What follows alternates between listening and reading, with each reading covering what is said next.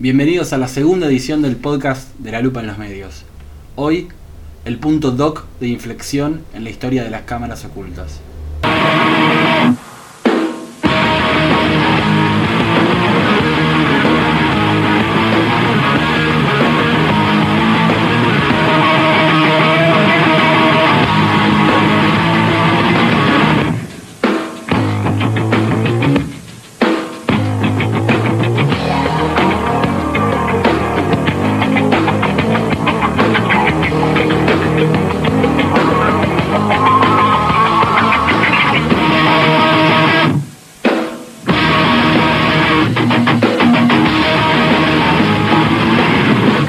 Comienzos del 2000, la televisión de aire permitía un amplio espectro de programas.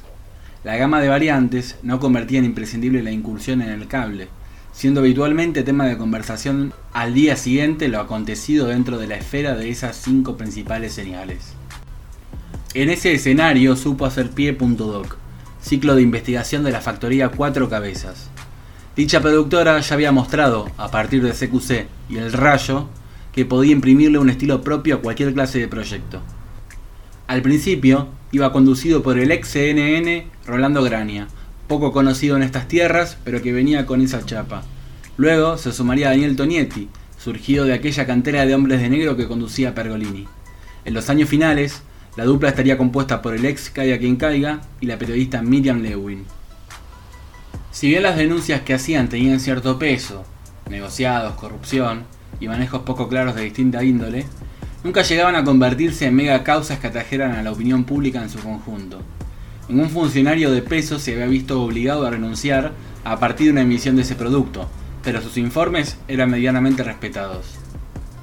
Todo cambiaría a partir del 6 de octubre de 2004.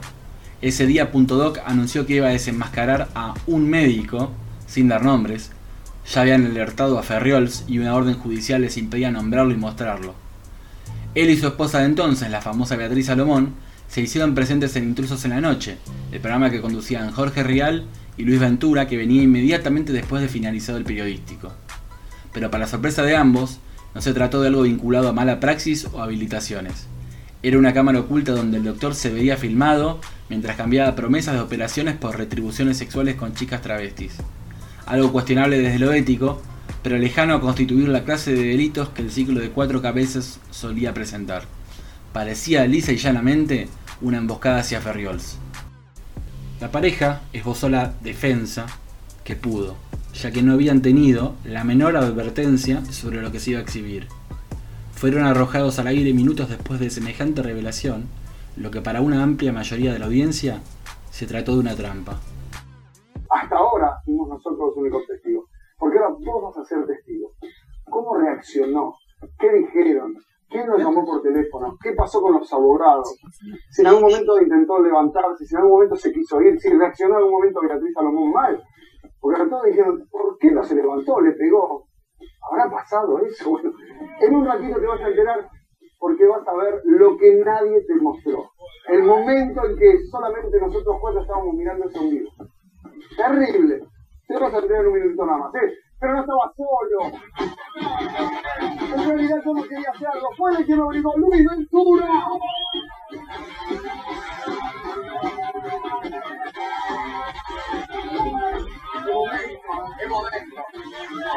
No nos creen, creen que en serio estábamos mal.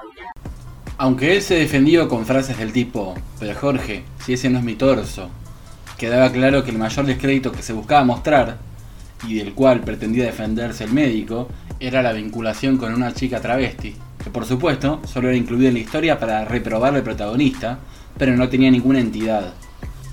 También, Salomón mostraba un especial rechazo respecto a que el engaño fuese de esa forma y no con una mujer. La semana siguiente, América volvió a dedicarse al caso Ferriols.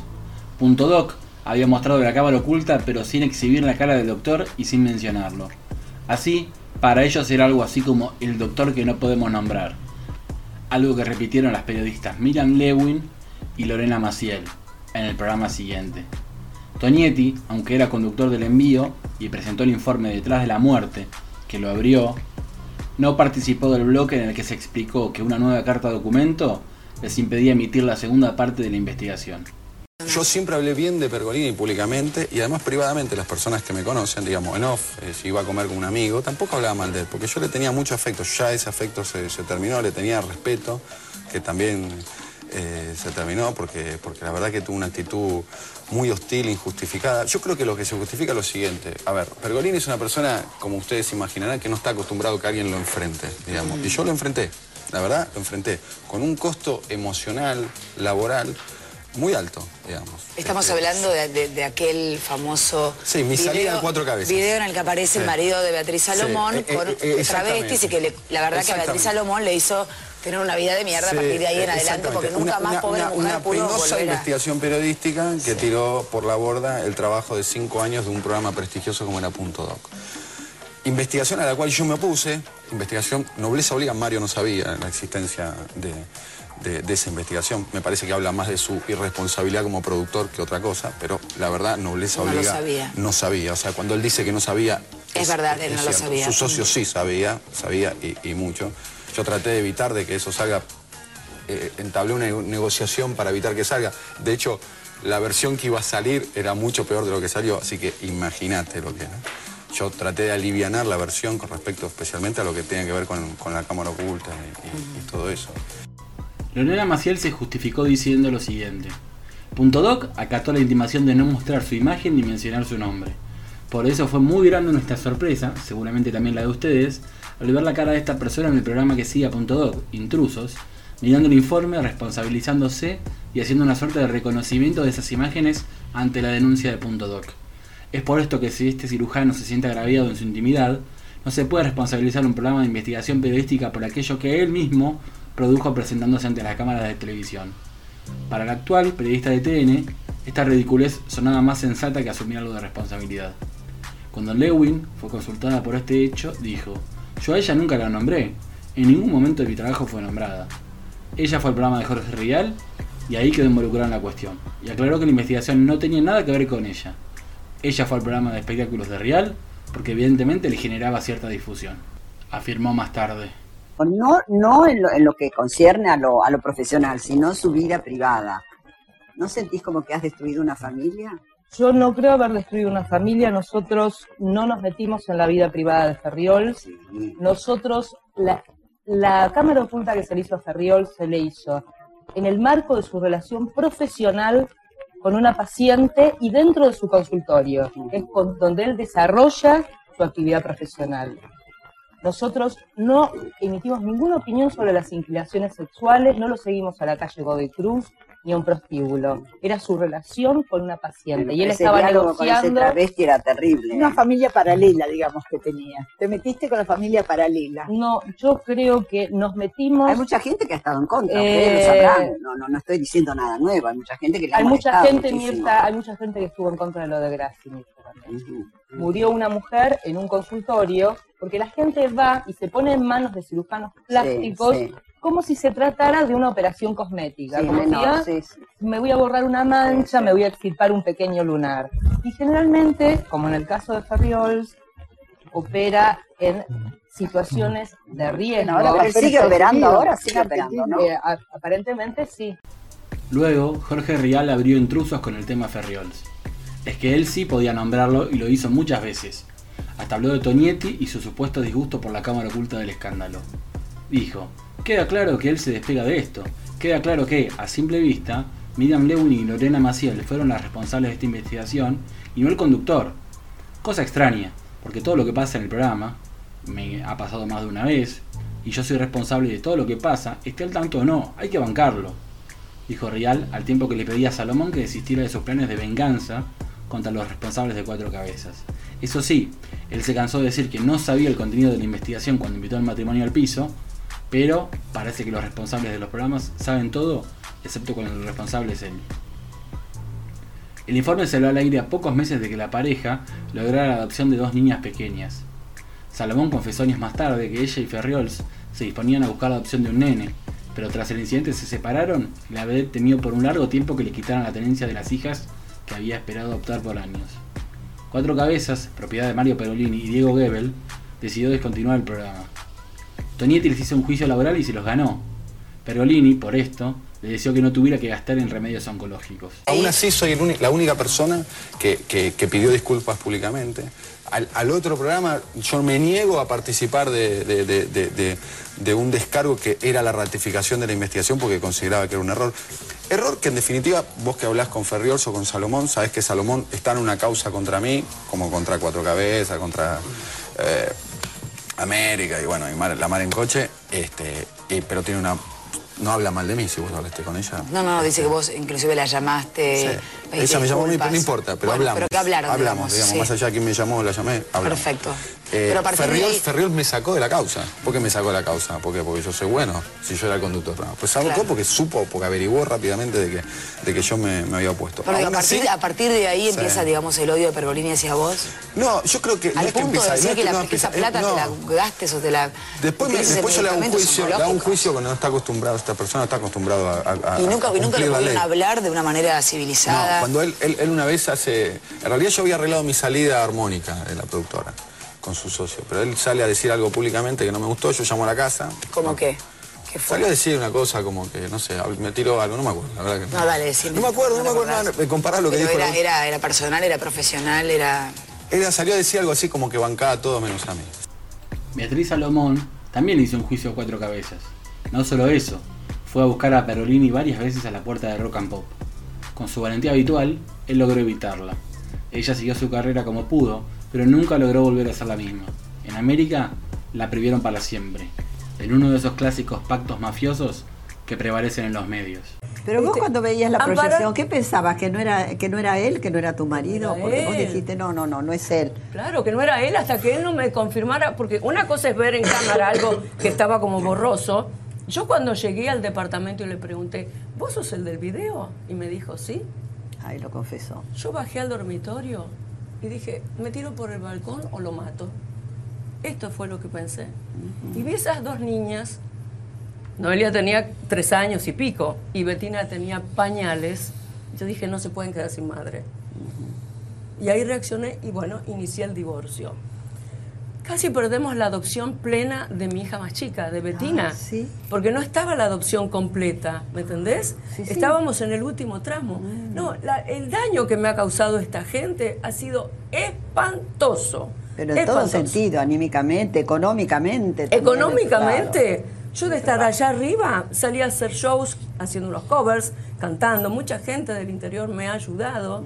Hacía actos de presencia porque en todos lados. No, vendiste cosas, elementos tuyos de tu casa. Claro, claro. No, o por el interior, que me llamaban y me decían, Beatriz, eh, conducción de file de modas, o venite a una disco y estate ahí firmando autógrafos. ¿Tus amigos te prestaron dinero? Marcelo Péndola, Emiliano ah. Gómez, que es mi coafer, Roberto Piazza. Mucha gente me prestó dinero y de a poco se lo estoy devolviendo. porque Porque al principio mi, mi ex marido no no me daba la cuota alimentaria como correspondía. ¿Actualmente sí? actualmente sí, pero con esta inflación que había que aumentar un poco, también hay que pelear un poquito con él para que me lo aumente.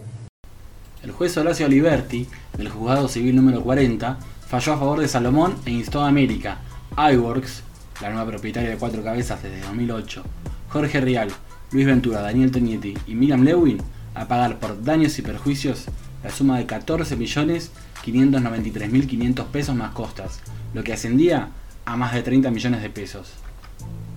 La mentira de que yo la llamé, que ella no sabía. ¿Cómo no sabía si le estaban poniendo un, un cableado para microfoneando vos cuando vas a un canal como invitado? ¿No te das cuenta que te van a poner un micrófono, un auricular? ¿No te das cuenta que hay una cámara, que hay luz? Pero Luis, Luis, escúchame una cosa. Una cosa es ir a dar la cara porque ustedes supuestamente, el canal o la producción, lo iba a denunciar al marido porque no tenía habilitación para, para hacer cirugías. Y otra cosa es ir, que te sienten y que alguien, eh, claramente un desmadrado, le haya puesto en cámara las imágenes de su marido con un con un travesti. ¿Que ¿A quién le importaba? Años de periodismo. Sí, tengo eh, ¿Yo qué culpa tengo si es ella la que me está obligando y me está pidiendo, por favor, para venir a aclarar algo que ella creía que estaba en falta? Pero ¿Por qué? Es muy, a ver, te digo la verdad, Luis, y yo obviamente te tengo que creer, me, estás diciendo esto. Es muy difícil que vos hagas una gestión ante un programa de televisión porque te está pidiendo alguien que vos estás llevando y que realmente la producción no te diga nada. O sea, de todas las cosas que vos decís que están pasando acá, a mí me llama muchísimo la atención, te conozco mucho a vos, lo conozco mucho a Real, que nadie les haya dicho a ustedes vamos a hacer tal cosa, digamos. realmente, digo, déjame que... Disculpame, disculpame, si yo te llamo a vos para que me digas el programa que va a ser eh, de Brito mañana. ¿Vos me lo decís? No. Y bueno, acá pasó lo no mismo. lo sabe tampoco. Pero digamos, pero no estás bueno, en el mismo pero canal. acá pasó lo mismo. Cuando yo, es más, te voy a dar la persona que, a quien yo fui a hablar y le pregunté, Diego Gebel. Sí. Se lo pregunté en un pasillo del tercer piso de, América 2. Le pregunté qué, no puedo decir, no puedo decir, no puedo decir, no, no puedo decir. No me lo dijo. Ahora... A ver, pero, a ver, ¿por qué yo voy a hablar con Gebel? ¿Por qué voy a hablar con... A ver si lo entiende. Es porque ella me llamó y me pidió como favor que quería aclarar algo de, lo que yo estaba totalmente desconociendo. Sin embargo, en mayo del año siguiente, la Cámara en lo Civil Sala B, jueces Roberto Parrilli, Claudio Ramos Feilló y Omar Díaz Solimine, revirtió los términos del fallo en primera instancia que había favorecido a Salomón. Solo iWorks fue intimada a pagar la suma de 600 mil pesos. En los fundamentos se especificaba que tanto Salomón como Ferriols sabían que estaban siendo grabados desde el inicio de la transmisión de Intrusos en la Noche, por lo que siempre tuvieron la opción de retirarse antes de que salieran al aire. Ferriols había llegado a un arreglo privado con cuatro cabezas en 2007, del cual no participó Beatriz Salomón. Rial y Ventura, fundamentalmente luego de la muerte de la vedette por un cáncer, han hecho grandes esfuerzos por despegarse de la responsabilidad, aseverando que invitaron al matrimonio al piso sin saber lo que Punto Doc iba a mostrar. En el año 2004 se le hizo una cámara oculta al doctor Ferriols, no a Beatriz Salomón, al doctor Ferriols, que era en aquel momento el esposo de Beatriz Salomón, un médico que muchos de aquí lo recordamos cuando empezó a salir con Beatriz, que él era un tipo que iba mucho al interior, eh, operaba a los chicos labio leporino, me acuerdo, realmente hacía un laburo enorme, solidario. Es más, venía a los programas y le dábamos mucho lugar a eso porque realmente era un laburo muy solidario. Un día de ese 2004, en este canal, nosotros íbamos a la noche. El intruso iba a las 11 de la noche, el intruso de la noche. A las 10 de la noche, no recuerdo qué día salía, si los martes, los miércoles, los jueves, no me acuerdo qué día, salía Punto Doc. ¿Se acuerdan? Punto Doc conducido en aquel momento por el flaco Toñetti y Miriam Lewin. Ellos eran los conductores de Punto Doc, que era una producción de cuatro cabezas. Cuatro cabezas, productora emblemática de Mario Pergolini y Daniel Gebel. Estos dichos clamando inocencia parecen algo improbable tratándose de dos experimentados laburantes de la TV argentina. Dados sus antecedentes, son cada vez menos los que les creen.